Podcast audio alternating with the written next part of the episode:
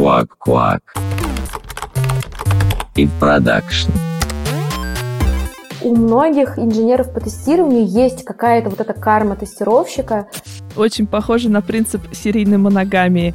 Сейчас у меня один фокус, но потом он изменится. Но мне кажется прикольно перевернуть его и посмотреть на это не как на проблему, а наоборот как на возможность. Что бубльгиз, даблгиз, что? Ничего не понятно. Взяли вообще и, и все, и все запутали.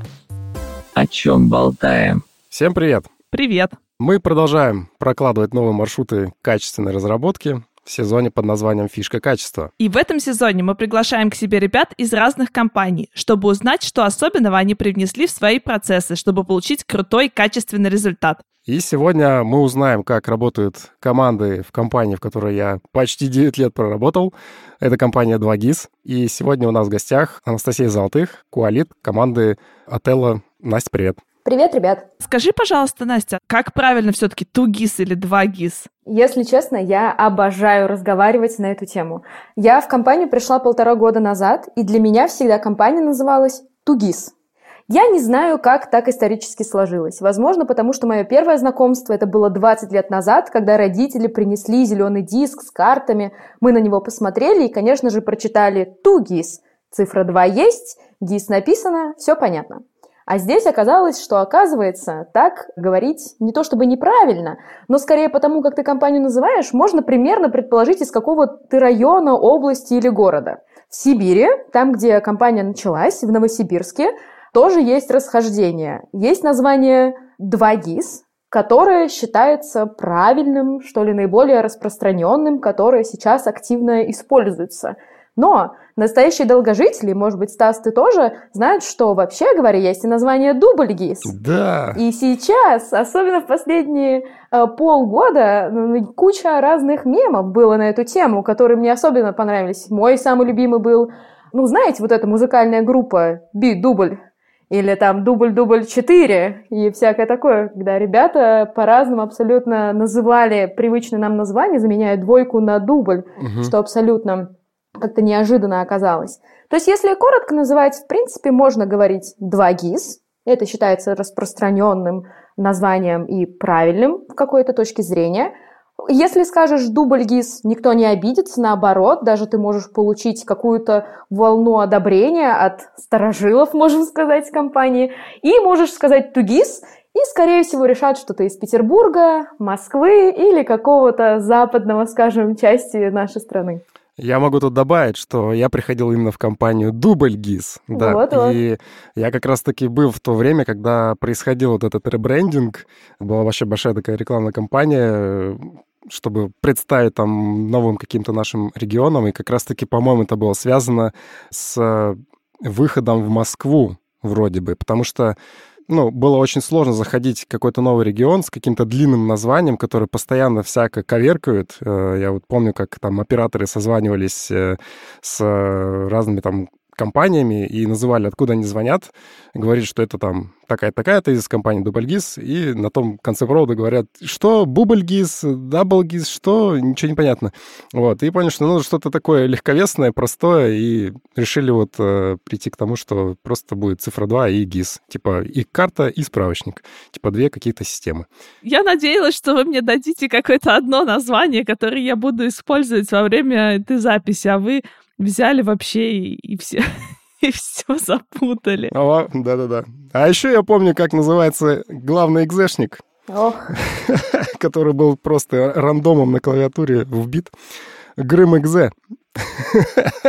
Не знаю, насколько он еще вообще существует, но точно помню, был такой. Более того, есть люди, которые говорят даже double GIS, даже не дубль GIS, но мы обычно ни на кого не обижаемся, а скорее здорово, если это тоже состоит какой-то дополнительный инфоповод. Если у человека есть уже привязка к какому-то названию, мы все равно всех любим. Но так что если короткий ответ, два ГИС нормально. Пойдет. Окей, ладно, мы разобрались, как же правильно все-таки называть компанию. А, расскажи, Настя, чем конкретно ты занимаешься в, в 2GIS? А, я пришла в компанию а, полтора года назад. В проект, который на тот момент только недавно запустился и всего полгода, как он существовал. Это продукт Отела, сервис, который предоставляет возможность поиска и бронирования отелей. Он запускался как стартап, то есть это такая, на мой взгляд, очень интересная комбинация, когда ты приходишь вроде бы в большую компанию, да, где уже выстроенные процессы, где уже есть а, какие-то свои политики, а, свои коммуникации а, и так далее, и достаточно большое количество продуктов, между прочим, да, которые уже давно представлены на рынке. Но ты приходишь во что-то новое, это стартап со своими прелестями или особенностями, кому как больше нравится. А, и вот все это время я работаю в одной и той же команде. А, что мы делаем? Это сервис, а, который помогает пользователям найти варианты размещения, где они могли бы остановиться. В текущем городе, где они находятся, либо при планировании путешествий. А скажи, пожалуйста, этот сервис, а, он в каком формате доезжает до пользователей? Это веб-приложение или мобильное приложение, десктоп-приложение? Что это? А, для удобства пользователя у нас есть разные платформы. У нас есть и веб-версии, десктопная или мобильная, и есть также приложение. Слушайте, ну вообще в целом как бы сервис по бронированию отелей, конечно же, очень полезный. Ну вот сейчас абстрактный какой-то вакууме, да, там сервис. Но как вот вообще в целом появился именно ваш сервис? То есть э, как вы пришли к тому, что вот вам нужно сделать свой какой-то, учитывая, что уже на рынке какие-то другие тоже существуют? Может быть, у вас там есть какое-то, не знаю, суперконкурентное преимущество на суперточные карты с 95% точностью? На момент запуска, когда обсуждалась сама идея такого продукта, скорее отталкивались вот от какой идеи. В компании 2GIS есть карты, есть большое количество информации о различных организациях и зданиях, которые есть во всех городах э, нашей страны. Соответственно, эти данные можно как-то использовать, да, чтобы какую-то дополнительную выгоду находить для пользователей 2GIS, которые существовали уже на тот момент. Что-то больше, чем карта и справочник. И, например, ниша как раз-таки поиска и бронирования отелей тоже появилась достаточно можно сказать, эргономично. Есть все данные, нужна площадка, где эти данные можно показывать. Собственно говоря, это и было основным таким толчком на старте. Ты сказала насчет э, карт и большого количества информации в них. Ну, я достаточно много езжу, и как бы не только по России. И я заметила, что вот в некоторых регионах больше информации, допустим, в 2GIS, а в некоторых регионах больше информации в Яндекс картах, а в некоторых вообще в Google картах. Кстати, как ни странно, например, в Карелии Google карты как-то немного лучше работают, я не знаю почему. В общем, как вы вот наполняете вообще вот эту вот базу данных информации и по каким регионам вы в основном работаете? Я не смогу в полной мере ответить на этот вопрос, но что я точно могу здесь сказать? На мой взгляд, это очень здорово, что в этом сегменте рынка, как картография и вообще карты, да, поиск каких-то объектов на карте, что в этом сегменте идет такое развитие, которое мы сами тоже ощущаем. То есть если даже ты не выезжаешь за пределы своего города, скорее всего, у тебя тоже есть пользовательский опыт, который тебе показывает, как за последние 5-10 лет изменились те или иные продукты, которые предоставляют карты и поиск по городам различных объектов, как сильно они меняются, какие фичи у них появляются и как меняется качество их покрытия. Мне кажется очень здорово, что есть реальная гонка. Где-то действительно Google карты оказываются потрясающе построенными со всеми тропинками, то, что тебе нужно как пользователю. Где-то карты Яндекса выглядят очень полезно, с хорошей разметкой, но 2GIS тоже может предоставить какие-то преимущества э, именно с точки зрения обогащения данными, которых нет у других компаний. На эту тему можно посмотреть и поискать. Э, есть материалы и от компании 2GIS, и компания Яндекс тоже активно распространяют информацию с какими-то интересными моментами, как именно они эти данные добывают. Это и обзвон, и э, люди, которые ходят по местности, смотрят, записывают, фотографируют. Особенно мне интересно то, как происходит э, отрисовка карт и различные автомобильные вещи в плане разметки или, скажем, знаков дорожного движения. Есть отдельные материалы, я с этим напрямую не работаю, поэтому вряд ли смогу прям какую-то конкретику привнести, но это правда. За последние годы многие продукты сильно качественно улучшились, и это только продолжает рост быть как-то стагнации пока, если честно, я не вижу. Угу. Я вот заметила, что ну, в СНГ очень часто в 2GIS э, информация более точная, э, чем в аналогах. Это точно. Особенно нам коллеги рассказывали, как они приехали, например, в Казахстан на конференцию или еще куда-то. И когда ты, скажем, таксисту пытаешься объяснить, в какую гостиницу тебе нужно проехать, он всегда говорит, понятно, понятно, скинь в 2GIS.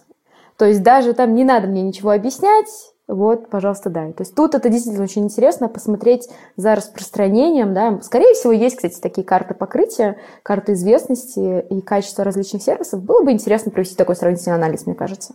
А вот э, конкретно по отелям, как вы наполняете информацией э, свои карты? С отелями информация такая. Для того, чтобы пользователь мог какой-то конкретный отель забронировать, сервис, который предоставляет такую возможность, э, должен об этом отеле знать.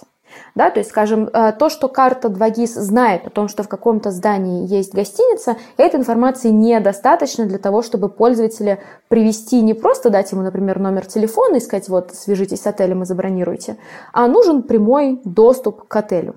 В отельном рынке есть э, провайдеры, это такие специальные компании, которые занимаются регистрацией различных отелей, точечных или сети внутри себя и дают э, площадку для распространения информации об этих отелях. Скажем, то же самое есть и в авиаперевозках, да, какой-нибудь там Aviasales или Skyscanner, они, по сути дела, агрегируют информацию из различных авиакомпаний и тем самым предоставляют пользователям выборку э, из разных источников данных, которые им помогает э, сделать выбор. А, с отелями примерно так же. А, у нас есть часть отелей, которые для нас а, доступны как раз-таки от таких провайдеров отельных данных. Есть отели, с которыми мы заключаем контракты напрямую. В итоге для пользователя все эти интеграции, они бесшовные. Квак-квак. Так, ну я на самом деле э, хотела немножко к технической части перейти. Давай. Вот э, ты сказала такую штуку. Если я правильно поняла, у вас есть продуктовая команда, которая как бы занимается развитием а, и разработкой продукта, и при этом у вас несколько платформ, то есть у вас а, приложение на iOS, на Android и веб-приложение. А скажи, пожалуйста, вот вы как-то делитесь внутри этой продуктовой команды по платформам или у вас э, full stack там разработчики QA? А для нас было важно как раз-таки, чтобы на всех платформах, на которых пользователь может продукт получить, не было разницы в функциональности. То есть у нас сейчас разработка каждой из фичей, она проводится сразу же на все платформы. Конечно же, есть да, какие-то технические ограничения, есть разница, скажем, между нативными инструментами те, которые есть в вебе. Мы это учитываем при разработке, но именно при проектировании, при построении гипотез обычно разделения такого нет. То есть у нас и продукты, можно сказать, full stack, что они а, знают, э, понимают особенности а, и веба, и мобильных приложений, и дизайн а, у нас готовится сразу же для всех платформ, и разработка с тестированием тоже также ведется на все платформы одновременно. Офигеть, а как вы этого добились? Ну, то есть это же, получается, люди нужны намного более скилловые, чем на одну платформу. Это правда. Тут, э, честно говоря, иногда я сама тоже прихожу в пятницу вечером, сажусь дома и думаю, вот это да. Как, как, как у нас это получилось? Как очередную фичу мы смогли доставить? А здесь я бы сказала, что во многом это связано а, с тем, какие процессы у нас выстроены. И это как раз та часть, которая, мне кажется, очень важной и полезно а, об этом знать и об этом думать, потому что мне кажется, что чем раньше ты задумаешься и попробуешь обойти сложности, да, там, при построении, например, процессов, как у нас вообще выглядит взаимодействие в команде, а во многом это влияет на результаты качества. То есть с точки зрения тестирования, да, у нас действительно, у нас, скажем, нет разделения на ручных тестировщиков и автоматизаторов. У нас все инженеры по тестированию в команде, они занимаются и ручным тестированием, начиная причем от тест-дизайна и потом еще и автоматизацией тоже занимаются. Мы имеем в основным фокусом фронт, да, front-end часть нашего сервиса, но при этом мы интеграционно, скажем, покрываем и back-end логику тоже. То же самое с мобильными приложениями. А, безусловно, так как нам а, иногда может не хватать очень узкой и необходимой специализации а, с точки зрения тестирования именно мобильного приложения, иногда мы просим наших коллег из других команд 2GIS помочь нам с этими особенностями, но здесь повезло или помогло то, что в самом начале было принято решение, что, скажем, мобильные приложения, они будут иметь в себе структуру WebView. Да, то есть что это означает? Что это, можно сказать, браузер с дополнительным мостом общения этого браузера с нативными элементами э, телефона. И уже внутри этого браузера мы открываем, можно сказать, нашего клиента, да, наш фронтенд часть. Фронтенд часть, наш клиент, он адаптивный, то есть ребята, фронтендеры пишут сразу же под различные платформы, закладывают это и в лейаутах, и в логике э, всех компонент. Соответственно, протестировав целиком веб-часть, у нас на самом деле остается не такой уж и большой дополнительный объем функциональности, который нужно будет протестировать конкретно на мобильном приложении. То есть вот именно понимая, что у нас очень ограниченные ресурсы, у нас очень оптимистичные задачи. А нам хочется при этом не терять в качестве, что давайте где-то будем срезать углы, можно сказать. Поэтому, может быть, наше приложение недостаточно широко использует возможности нативных компонент, зато мы имеем возможность быстрее и, на самом деле, качественнее доставлять фичи и до мобильных приложений, при этом покрывая их тестированием. Ну, круто, круто. А это, кстати, позволяет вам как-то одновременно вообще на все платформах э, релизы выкатывать? Или все-таки у вас есть какой-то рассинхрон? Тут зависит от того, какая фича. Скажем, если наша функциональность затрагивает отображение, работу с какими-то данными, а, скажем, у нас появилась, появилась возможность а, показывать отзывы. Да? Отзывы а, клиент запрашивает с какого-то провайдера данных, с нашего бэкэнда, с бэкэнда другого сервиса – и на клиенте эти отзывы отображаются. Такая функциональность может быть зарелижена одновременно на всех платформах, потому что она не затрагивает никаких дополнительных механизмов, которые могут быть необходимы на стороне мобильной платформы. Но если мы, например, а, делаем фичу с интеграцией с пушами, да, с нотификациями, которые могут быть показаны пользователю, либо нам нужно показать какое-то системное сообщение, здесь уже нам необходимо сначала зарелизить какую-то часть на стороне мобильного приложения, чтобы новая версия приложения имела вот этот мостик, да, механизм общения с нативными элементами устройства напрямую. И уже только после релиза этой части мы можем целиком раскатывать а, нашу фичу с пушами или с нативными элементами на все платформы. Ну, то есть, получается, вы планируете как бы релизы в зависимости от э, реализации того, что вы выкатываете? При планировании релизов а, наших фичей мы стараемся как можно быстрее отдать нашему пользователю как можно более качественную фичу. Если, например, мы понимаем, что в какой-то задаче мы не успеваем сделать одновременно с разработкой на стороне клиентов какие-то мобильные доработки, а мы часть мобильную можем доставить чуть позже, потому что здесь мы зависим от ресурса мобильных разработчиков. К сожалению, в данный момент в нашем продукте, в команде, которая разрабатывает front-end, back-end часть Отелло, нет мобильных разработчиков. То есть, если нам нужно внести какие-то изменения в мобильное приложение, нам нужны ресурсы другой команды. Мы работаем очень быстро. Мы релизим каждый день. Мы посчитали статистику за 2023 год. У нас получилось, что в среднем у нас был 1.1 релиз в рабочий день.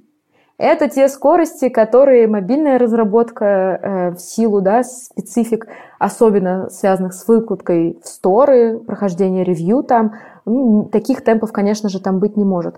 Поэтому мы стараемся находить какие-то компромиссы и еще на моменте планирования так подбирать скоп фичей, а, в нашем следующем месяце, скажем, или в нашей следующей интеграции, чтобы мы успели параллельно сделать необходимую нам мобильную разработку, договорившись с соседними командами.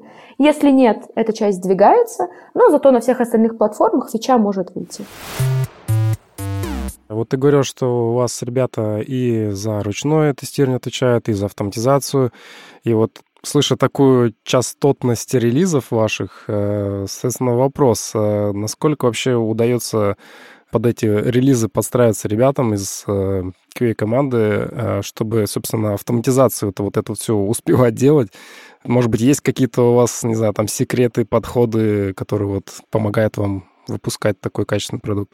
Секрет действительно есть. Так как он не супер-супер внутренний секрет, я с удовольствием э, могу им поделиться.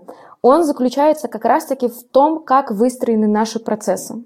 У нашей команды точно есть специальная книга, свод наших законов, правил, практик, то вообще, э, как мы подходим к нашей работе. И эта книга, которая называется Shape Up от э, Basecamp, где расписывается такой процесс, как может доставляться, например, программное обеспечение. Если вкратце, как у нас вообще выглядит разработка и доставка каких-то функциональностей до пользователей? У нас есть команда продуктов, которая отвечает за генерацию идей, за основные цели, стратегии развития продукта в ближайшее время. Продукты приходят к нам а, со своими идеями, а, можно кто-то может это называть техническими заданиями, но они часто выглядят а, достаточно просто и четко и лаконично. Это называется бриф, допустим. Что в нем важно? точно должна быть описана проблема. Какую конкретно проблему мы хотим решить этой фичой. У нее есть критерии. По каким критериям мы поймем, что эта проблема решена. И самая главная, может быть, часть э, помимо проблемы и критериев – это аппетит. Это то количество ресурсов, то количество дней в нашем случае, которые э, команда продуктов считает э, достаточным да, для реализации этой задачи. Проблемы могут быть решены и за 3 дня, и за 10, и за 15. Это все зависит от того, какие технические решения мы выбираем. Да, продукт нам подсказывает, сколько мы можем потратить на эту задачу. При этом расставлены продуктовые приоритеты. Скажем, вот эти части сделаны обязательно, а какие-то вещи желательно, но если мы не будем успевать в срок, в наш аппетит, то мы их можем вырезать. Мы продуктово так решили. Это достаточно понятная, прозрачная схема для коммуникации между продуктовыми командами и командами разработки. Таким документом у нас уже собирается фича. Это фича Тима, э, команда из ребят, где есть представитель команды бэкэнда, фронтенда и тестирования. То есть мы начинаем тестировать на самом деле раньше.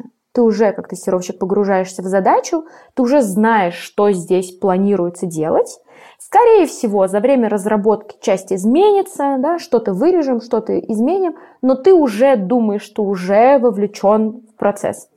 Мы накидываем примерные чек-листы или, по крайней мере, описание мест, которые нужно будет тестировать. И как только разработка начинается, тестировщик здесь уже тоже вместе с разработчиком в отдельном канале, в отдельных чатах, видит все то, что делают разработчики, ревьюет все то, что приходит от дизайнера и тестирует уже итерационно, параллельно с разработкой. У нас очень часто задачи за последний год в среднем делали, скажем, за 5 рабочих дней. И 5 рабочих дней в себя включает дизайн, разработку и тестирование. Это на самом деле такой очень очень маленький промежуток времени, если подумать, но как раз-таки за счет того, что вся команда собирается вместе в самом начале, все участвуют в активных обсуждениях, все уже в первый день знают примерно, как будет выглядеть результат в конце – да, то есть именно такой подход, он помогает и разработчику начать э, писать что-то, скажем, без дизайна, то есть начать с механики, скажем, а дизайн э, сделать попозже. И бэкэнд с фронтендом уже договорились о контрактах, и тестировщик уже знает про эти контракты. Так что часть тестов мы можем начать писать чуть раньше, э, часть, там, допустим, моков, да, или описать схему данных, тоже мы можем делать это параллельно с разработкой.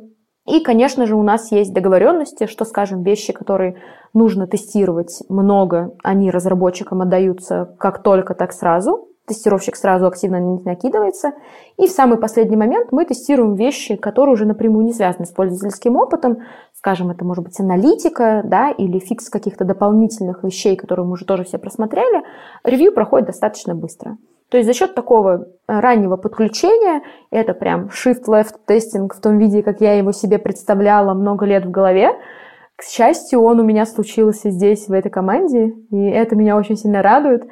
И очень, на самом деле, хотелось бы, чтобы все больше и больше компаний, команд и продуктов тоже старались подключать своих инженеров по тестированию пораньше, потому что плюсов здесь и продуктовых, и с точки зрения качества и скорости все-таки я вижу очень много. Но на самом деле а Shift Left Testing был наш предыдущий сезон. Если вдруг вы не послушаете, сейчас был отличный мини-экскурс, но супер подробно мы об этом разговаривали в прошлом году. Обязательно слушайте наши прошлые выпуски. Ребята, простите меня, это на самом деле это супер клево и супер интересно про процессы.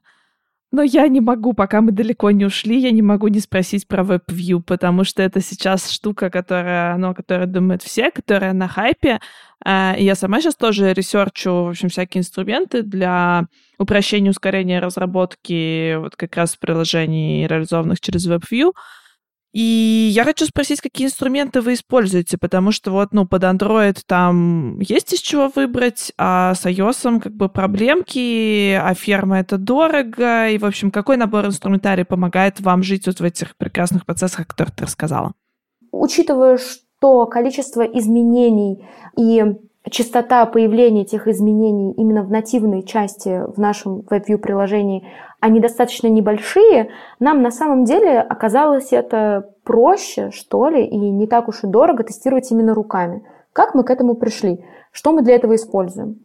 Мы купили доступ к онлайн-ферме, которая есть. Это интересное решение, оно достаточно на поверхности, но у него очень большое количество минусов на самом деле.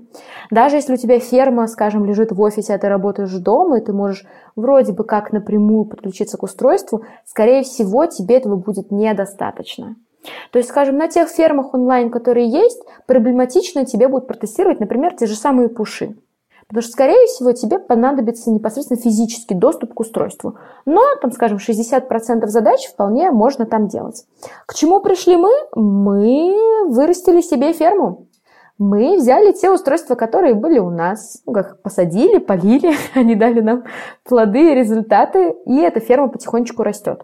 В команде тестирования нас всего сейчас 6 человек, и практически у каждого из нас есть пара устройств. Они есть под разную платформу. Есть, скажем, телефон на Android, есть телефон на iOS, и при этом у нас есть в доступе командном табличка, где мы перечисляем все устройства, до которых у нас есть физический доступ. И если у кого-то есть необходимость протестировать какую-то конкретную фичу в каком-то конкретном сетапе, мы кликаем своих да, кличем своих э, сокомандников, э, ищем коллег с нужным сетапом и смотрим это там. Тут я могу так сказать, если без шуток и без юмора, я тоже занималась ресерчем тех инструментов, которые есть. Я, если честно, удивлена, э, причем в грустную сторону, тому, какие решения вообще есть, да, что предлагается, и бесплатные, и платные, какие подходы у разных команд и у разных компаний. Очень грустно мне лично видеть то, как выглядит ферма реальных устройств, где лежат вот там 20 телефонов постоянно на зарядке, и рядом с ними какой-нибудь вентилятор, который их охлаждает, и раз в полтора года тебе нужно менять, потому что вылетает аккумулятор. Поэтому здесь мы ищем какой-то компромисс, да, связанный и с какой-то осознанностью, то есть сколько тебе в принципе нужно таких телефонов – Какие твои пользователи? Да? Где, на чем открывают твое приложение? Давайте отталкиваться от этого. То есть давайте находить тоже какую-то рациональность. Скажем, мы сейчас нашими устройствами, которые у нас есть внутри нашей команды с физическим доступом, покрываем 70% всех наших реальных пользователей. И поэтому проводим тестирование на таком сетапе. А вы все где-то рядышком находитесь или нет? Или все-таки у вас распределенная команда? У нас абсолютно распределенная команда, причем все, и команда разработки, и команда тестирования. Мы распределены территориально, и в нескольких странах находимся, и разные часовые пояса. Но за счет того, что у нас есть постоянная синхронизация и в виде там, ежедневных синков коротких, и мы всегда на связи в каналах команды, при каких-то срочных необходимостях, э, наоборот, даже такая распределенность скорее играет на руку, что высока вероятность найти человека, который сможет сейчас или в ближайшее время подключиться, посмотреть, проверить и дать какую-то обратную связь. Да, это нам знакомый формат. У нас тоже много много сотрудников есть и в Новосибирске, и в других э, сибирских регионах, там, э, в Томске в том числе. Э, я тут просто хотел уточнить именно про вот эту вот физическую передачу девайсов, как бы, учитывая, что вы все распределенные, да, и получается, если вам нужен проверить какой-то кейс там в определенном сетапе, вы не можете там слетать в Новосиб, там взять телефон и проверить. Вы, скорее всего, там, ну как, передаете какую-то задачу соответствующему а, сотруднику или как? Вот что, типа, вот там посмотри, там такой-то баг, вот он на таком-то девайсе воспроизводится, там нужно проверить, там починить и так далее. Мне кажется, что это достаточно такой хороший вопрос, который вроде как в себе содержит описание проблемы, да, но мне кажется прикольно перевернуть его и посмотреть на это не как на проблему, а наоборот как на возможность. Что мы здесь можем сказать? Нам нужно что-то проверить на устройстве, к которому у меня, например, нет прямого доступа, а мне нужно проверить задачу, которую я тестирую прямо сейчас, и мне это нужно там сегодня, например, попробовать воспроизвести. Что я могу сделать? Я могу найти коллегу, у которого есть доступ к нужному устройству. И я могу коллеге написать, но не просто передать всю задачу и сказать, теперь ты отвечаешь, а поделиться контекстом. Рассказать ему немножко о фиче, который сейчас выходит, о каких-то технических особенностях, о том, что конкретно нужно посмотреть, написать инструкцию, положить ее. По времени займет это написание инструкции примерно столько же, сколько и звонок провести. И тем самым на выходе мы не только сможем протестировать какую-то вещь на устройстве, но еще и знания распределить по команде. И будет еще плюс один человек, который в курсе какой-то функциональности и специфики какой-то конкретной платформы. И будет еще и артефакт в виде документа или рецепта или короткой инструкции с описанием логики, воспроизведения да, или особенностей какой-то особой механики. И тем самым мы не только задачу решаем, но и контекст по команде расширяем. Ну, это круто, на самом деле, да.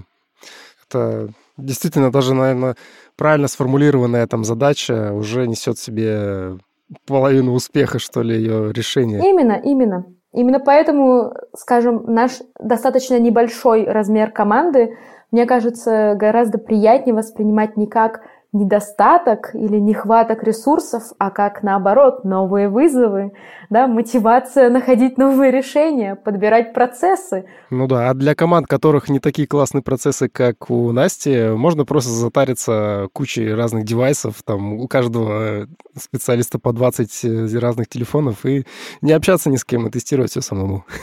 Это точно. Bad practice. Квак-квак.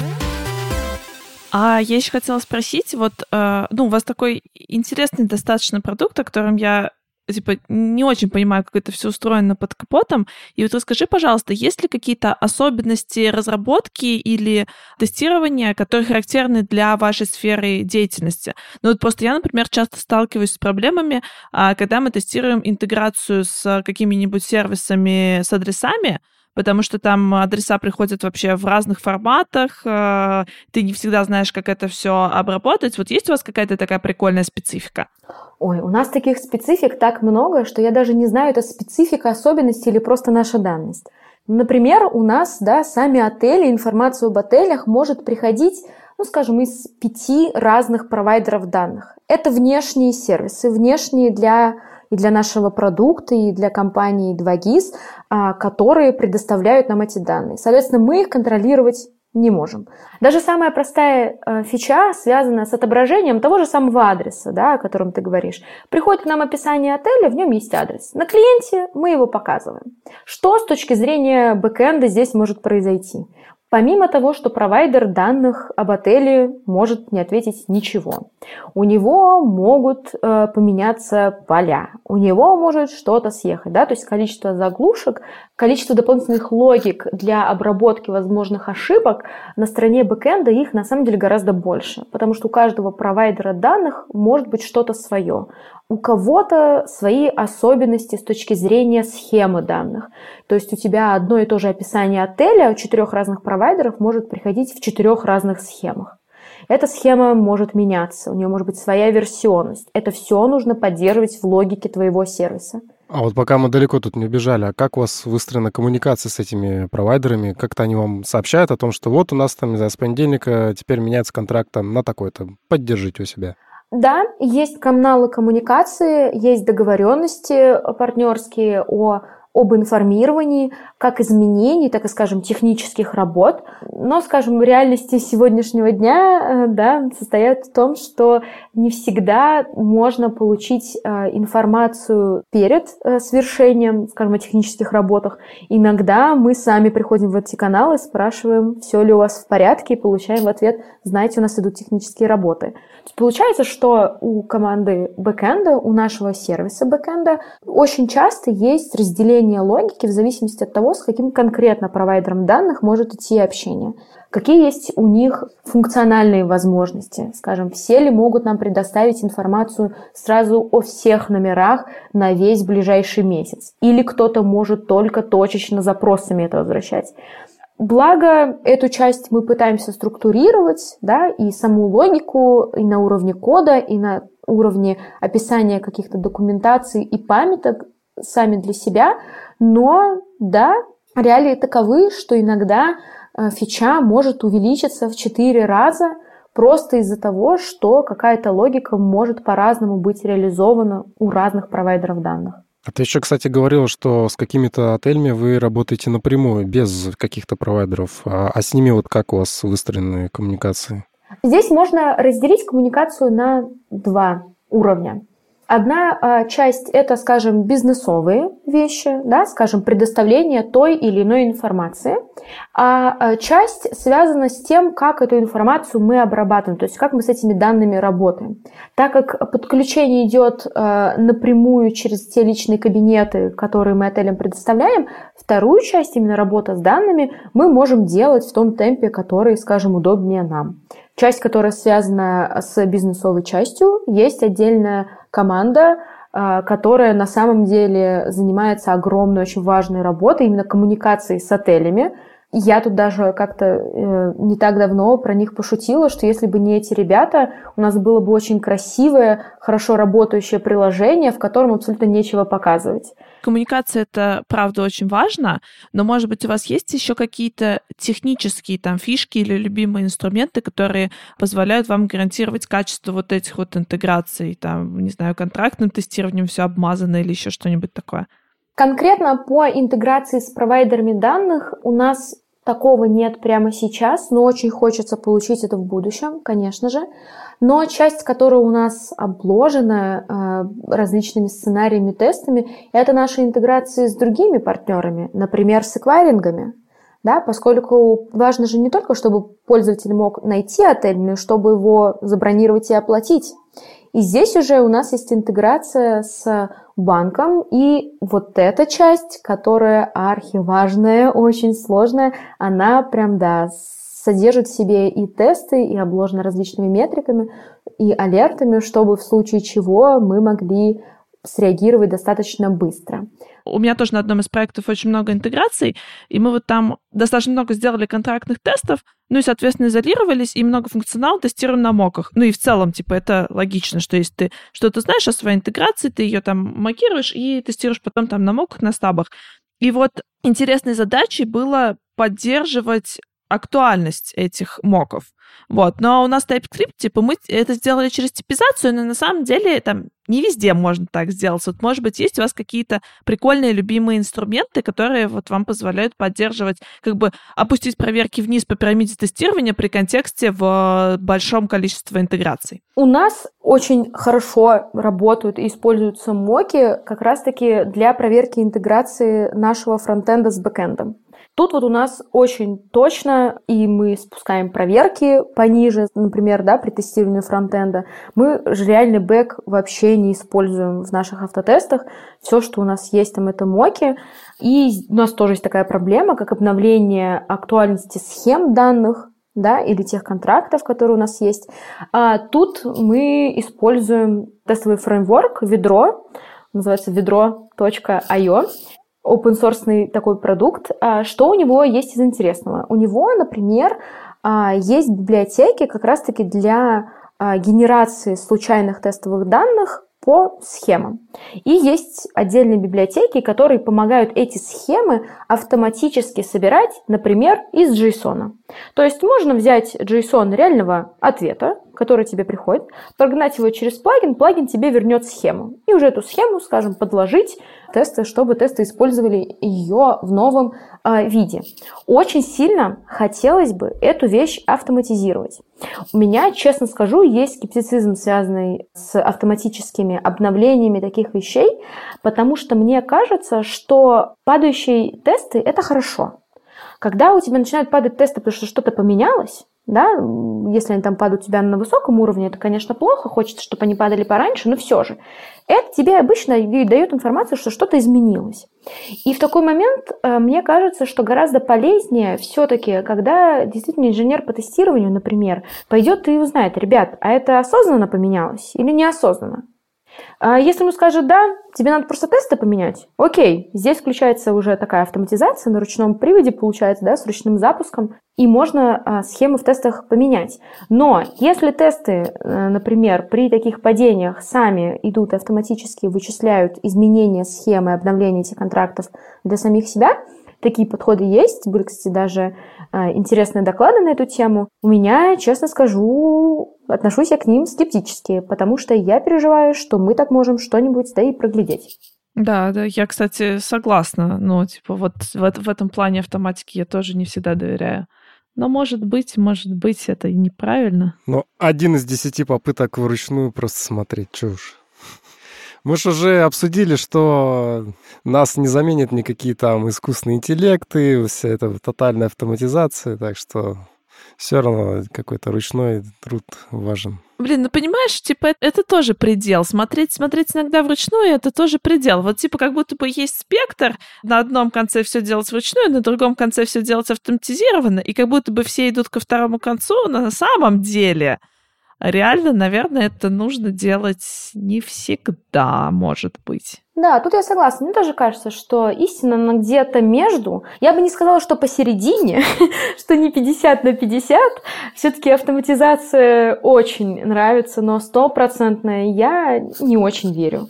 Но тоже точно так же, как э, есть, допустим, адепты, скажем, стопроцентно ручного тестирования, ну, здесь, ну, возможно, ну, ребят, скриншотные тесты те же самые могут поймать, конечно, огромное количество изменений, которые никогда человек сам не заметит своими глазами. И наоборот, да, если у нас тесты только автоматизированные, то они в конце концов проверяют ровно то, что в них заложено для проверок.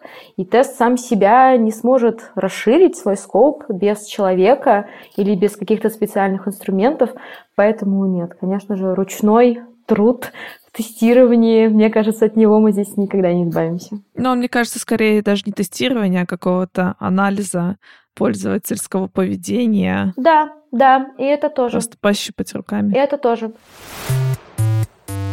Много всего интересного, красивого рассказала. Прям вот, э, можно сказать, даже твоей команде очень сильно повезло, мне кажется, вот то, что у вас такие классные процессы и крутой продукт делаете. Но, может быть, есть какие-нибудь проблемы или там практики, которые вот вы попробовали затащить, но вот у вас не получилось, да, и может быть, там вы какие-то интересные выводы с этого сделали и взяли какую-то другую практику, которая вот вам зашла?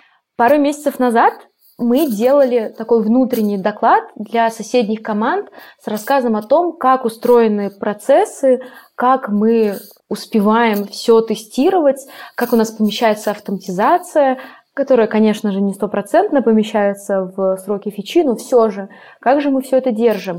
И рассказывали примерно то же самое, о чем вы говорили в сезоне в предыдущем про Shift Left Testing, и про те конкретные примеры и те конкретные процессные изменения, адаптации, которые мы сделали у себя. И, конечно же, всегда хочется что-то порекомендовать, да, предоставить какой-то рецепт, что, скажем, если вы тоже хотите делать так, то вот можете там эти три простых шага приведут к вас к счастью. Или прочитайте вот эту книгу, и будет вам все понятно. И как раз-таки книга, в которую я в самом начале упоминала от Basecamp про э, Shape Up, мы как раз-таки предоставили ссылку на эту книгу. И когда мы готовили презентацию, э, захотелось вставить какие-то цитаты из этой книги. И мы пошли читать ее чуть-чуть внимательнее. И там чуть ли не на буквально там пятой странице, в самом начале, была такая приписка, что во всей этой книге мы описываем то, как могут выглядеть процессы, насколько они могут быть гибкими, как близко может быть продуктовая команда к разработке, какие плюсы у этого подхода. Но такой подход невозможен при включении тестирования на самых ранних этапах. То есть Оказывается, даже в предисловии той книги, на которую мы опираемся, написано, что вообще тестирование в таком темпе работать не может. А мы-то все вот эти два года натягиваем эти процессы на себя и работаем счастливы, уверены, что у нас это все получилось благодаря этой книге. Из этого я бы сделала какой вывод? Что, ну, во-первых, да, все советы, правила, методички, это может не совпадать с вашим реальным опытом. Да, все советы, которые вам дают другие люди, другие команды, никто не гарантирует, что они стопроцентно натянутся, скажем, на ваши конкретные флоу. И наоборот, если у кого-то что-то не работает, если кому-то что-то не подошло, это не означает, что вы это можете точно вычеркнуть. То есть тут скорее, что очень много различных вариантов а, и процессов, и решений, и подходов. И очень важно в этом мире огромных вообще перспектив и возможностей найти то и ту комбинацию, которая будет работать у вас. Так вот, например, мы прочитали книгу сначала не очень внимательно, нашли там прикольные практики, начали их применять, они работают, а потом оказалось, что это не для нас была написана эта книга. Видите, как бывает? Ссылочку на книгу мы, как обычно, приложим в описании, чтобы вы могли сами оценить, что там работает, а что нет. Ну а давай вот немножко еще углубим вот эту вот часть. Ты когда говорила, я вспомнила, что в самом начале э, мы затронули немножко тему о том, что у вас full stack получается QA, ну, поскольку вы, получается, разрабатываете продукт на нескольких платформах. И вот мне, честно говоря, всегда казалось, что вот full stack с большим количеством платформ — это немножко overhead, потому что у QA, ну, типа, для разработчика еще не знаю, мне сложно сказать, но вот для QA это прям супер сложно, потому что у QA в целом такая специфика, что у тебя очень большой а, поток сильно разных входных задач, тебе нужно между ними постоянно переключаться, а если у тебя три платформы, у тебя этот и без того большой поток, он умножается на количество платформ, то бишь на три. И вот как вы с этим справились? Действительно, да, такая проблема есть, но опять же, можем смотреть не как на проблему, а на как на вызов. Ну, что здесь можно посоветовать? Во-первых, э, такое разнообразие, оно скорее подталкивает тебя к чуть более углубленному, что ли, пониманию самой специфики этих платформ. То есть, действительно ли тебе важно вот эту фичу протестировать на всех платформах, во всех браузерах? Да, в чем заключается кросс-браузерность, например, для этим, этих конкретных элементов? Возможно, тебе и не надо проверять ее на всех там 5, 6, 10 платформах, которые у тебя есть. Быть может, тебе будет достаточно проверить только на паре. Или наоборот, действительно, на каких-то платформах есть прям особо специфичные вещи. Скажем, iOS от Android отличается достаточно сильно. И здесь, когда у тебя есть прямой доступ и, вообще говоря, необходимость работать с разными платформами, тебе Хочешь ты этого или не хочешь, рано или поздно придется узнать об этих особенностях. Для того, чтобы как-то этот скоп в голове держать, чтобы мы все не разбухли от количества и задач на самом деле, которые мы доставляем, да, и вот этих специфик, которые у нас есть, мы стараемся как-то учитывать это, например, при распределении задач. Или выбирать себе, что у тебя не просто такая задачка, потому что так по календарю сложилось, а потому что, скажем, ты себе решил, что в этом году ты хочешь углубиться в тестировании мобильных приложений. Да, мы можем внутри нашей команды предоставить такую возможность, скажем, почаще тебе давать какие-то задачи, какие-то особые э, фичи, которые больше связаны с мобильной разработкой. Тебе это интересно сейчас, ты этим будешь больше заниматься сейчас. В конце ты опишешь все те исследования, которые у тебя накопились, напишешь рецепты, инструкции, чтобы все твои коллеги смогли это тоже делать. На выходе ты получаешь опыт, ты получаешь знания, да, э, что очень ценно, и все твои коллеги получают артефакты и простые инструкции, чтобы они могли ими тоже воспользоваться. То же самое и с задачами. Задач очень много, они очень разные. Кто-то связан э, с бронированиями, с поиском. Это очень интересное, очень сложное направление. Как вообще искать объекты? Да? И, ну, задумайтесь, у нас есть огромное количество каких-то объектов, которые как-то размечены, и нам их нужно найти. По городу, где они находятся, окей. А по какой-то области, по координатам, как их объединять? В общем, это красота. Очень сложно, очень интересно. И мы можем тоже решить команде тестирования. Например, что ты эти полгода будешь активно углублять свои знания в какой-то области. То есть, да, мы остаемся фуллстеками, но за счет того, что мы пытаемся а, как-то разграничивать основной и функциональный скоп, и технический скоп среди команды, пытаемся находить какой-то баланс в этом всем, чтобы и работа делалась, и тестирование проводилось, но и при этом каждому из участников команды было интересно и полезно все то, что он делает ему самому. Потому что мне кажется, что если инженер по тестированию действительно верит в ту задачу, которую он тестирует, ему интересно тестирование, то и результат получается наиболее качественный. Когда это не просто пройтись по списку каких-то сценариев, да, или там чек-листов и проверить основную логику, а именно покопаться и разобраться, и попробовать найти какие-то особенности и специфики в той или иной платформе. И в итоге у нас как-то все остаются в плюсе. Круто. Простите меня, но это очень-очень похоже на принцип серийной моногамии. Как бы я вот сейчас, у меня один фокус, но потом он изменится. Да, я знаю, я именно так это и говорю. Я уверена, что это именно то. Вот прям сто процентов. Я это сказала только одной коллеге, ну, потому что это, конечно, интересно, но мне кажется, да. И у меня тут еще было другое наблюдение. Когда тебе, в общем, нравятся люди, с которыми ты работаешь, то это тоже, получается, у тебя и больше интерес, ну, как бы, да, быть вовлеченным в задачу, и результат лучше. Тут, конечно, важно, ну, не заигрываться, безусловно, потому что, ну, последствия могут быть, конечно, очень плохими. Но мне кажется, что это тоже что-то такое. Было бы прикольно, не знаю, и пользуются этим там менеджеры, да, там, или те же самые лиды, когда они выбирают, какие конкретно ребята какую задачу будут доставлять, вот, но это абсолютно точно, что если у людей хорошее дружеское общение, они интересны друг другу как друзья, им интересно общаться вместе, да, то ту задачу, которую они будут делать, она получится на самом деле более качественной. То есть она будет э, лучше проработана, а она будет аккуратнее сделана. А, может быть, даже где-то будут переработки, но вызваны не тем, что мы не успеваем срочно надо, а тем, что сама команда верит в результат, и ей самой хочется показать что-то хорошее на выходе. Вообще, конечно, интересная мысль, и мне это натолкнуло на мысль о том, что как будто бы нам нужно, не знаю, может быть, каким-то отдельным выпуском, может быть, нет, э, про какие-то взаимоотношения вообще между разными участниками команды поговорить, потому что, ну, действительно, вот от этого очень сильно зависит да. Э, то, как у тебя будет развиваться твой продукт, потому что, ну, реально бывают разные ситуации, когда один человек там с другим из этой команды, ну, не очень там в хороших каких-то отношениях, да, и, соответственно, там очень формально как-то подходит к решению проблемы, там, решению задачи, и в итоге от этого не особо-то выигрывают. Вот. И бывает наоборот, когда там прям просто любовь вообще в десна целуется, и все прям летит супер классно быстро.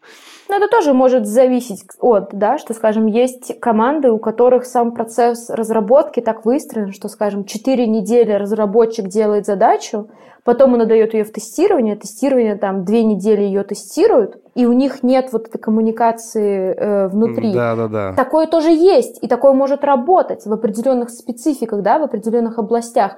Но если вот мы все хотим, чтобы у нас была гибкость, agile, быстрая доставка и вот это вот все, здесь, мне кажется, коммуникация это очень важно, и без них, конечно же, не получится достигнуть тех целей, которые хотелось бы. Да, у нас как раз об этом есть э, один из выпусков, по-моему, в первом сезоне, когда мы как раз рассказывали про то, все-таки разработчик и QA-инженер все-таки враг или друг. Я уверена, что друг. И как раз там был как раз этот такой вот конфликт разобран.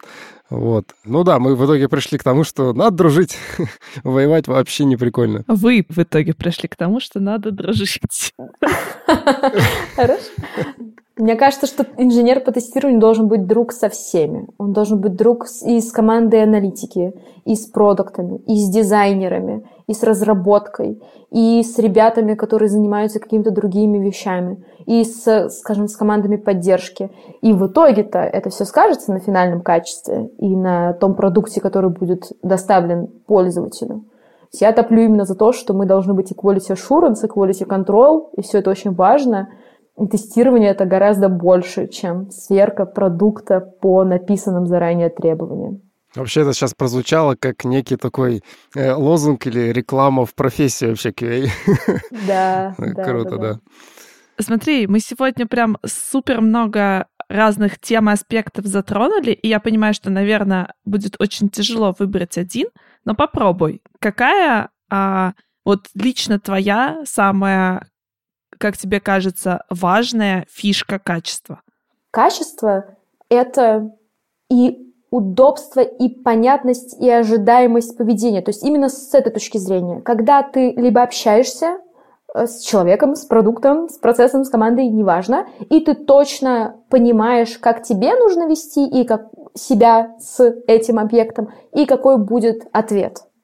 То есть это и прозрачность, и удобство. Ну, предсказуемость, ожидаемость звучат тоже похоже, но как будто бы что-то не то. Я пока не нашла одно такое слово, и все мои короткие ответы не такие уж и короткие. А как вот в жизни у тебя? То есть есть какие-нибудь э, фишки, какие-то, может быть, другие, которые тебе помогают вот, поддерживать качество твоей жизни? Ой, с этим очень сложно. Мне кажется, что у многих инженеров по тестированию есть какая-то вот эта карма тестировщика, когда ты видишь какие-то где-то ляпы или огрехи или несостыковки во всем вообще вокруг. Потому что хочется, может быть, это специфика профессии нашей, да, что нам кажется, что есть какие-то ожидания, есть примерное описание того, как должно быть, и в итоге так оно и есть. Есть логичность, есть понятность, из-за чего, почему, что, как происходит. А по факту оказывается немножко не так. А, и вот, скажем, в период новогодних праздников одно из самых сильных разочарований было, конечно же, то, что, скажем, елки украшены несимметрично. Или где-то перегорела гирлянда. И вот, ну, я не представляю, неужели все это не замечают? Я, к сожалению, только вижу каждый день.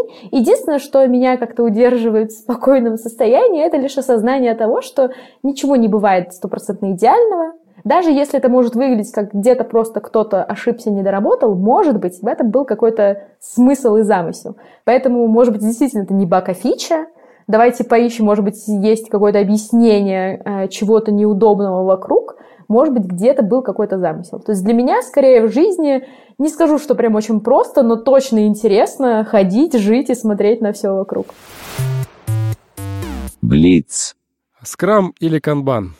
Канбан. Фронтенд или бэкенд? Фронтенд. А, лучший вопрос для собеседования QA? Тот вопрос, который ты задаешь на основе ответа на любой твой предыдущий вопрос. Ух ты как! Интересный проект или дружный коллектив? А можно и то, и другое. Тогда следующее печеньки в офисе или стол для пинг-понга? Печеньки в офисе. Спасибо большое, Настя, было Спасибо. очень круто. Спасибо. Да. Мы найдем мемчики с разными названиями 2GIS, 2GIS и DoubleGIS и приложим их в наш телеграм-канал. Если вы еще не подписаны, обязательно подпишитесь. Ссылка, ну, как обычно, в описании. Ну что ж, в этом выпуске мы узнали разные секретики, подходы о том, как разрабатывают и тестируют 2GIS. Спасибо, Настя, за такой экскурс. Теперь мы все, ну я-то точно давно уже знал, что 2GIS — это не только про карты, а Ателло на этот раз не промахнулся. Э, берите себе на заметку фишки, о которых рассказала Настя, э, улучшайте свои процессы и делитесь своими результатами. Нам будет очень интересна ваша обратная связь. А с вами, как всегда, были Маша Палагина и Стас Буткеев. А еще наша самая лучшая, самая замечательная команда подкаста — наши сценаристы, которые пишут нам просто божественные тексты. Да, ребят, большое вам спасибо. Это Ольга Васильева и Паша Ткачев. А также наша редактор, без которой мы просто ничего бы не могли смонтировать, да и не записали бы тоже половину. Даша Клементьева. И наш самый лучший, самый потрясающий, самый музыкальный звукорежиссер Рома Лукинов! И, естественно, наша Деврел, которая вообще помогает нам это все организовывать, распространять и вдохновляет нас делать новые и новые серии. Алсу Заитова. Всем пока! Пока-пока! Quack. И продакшн.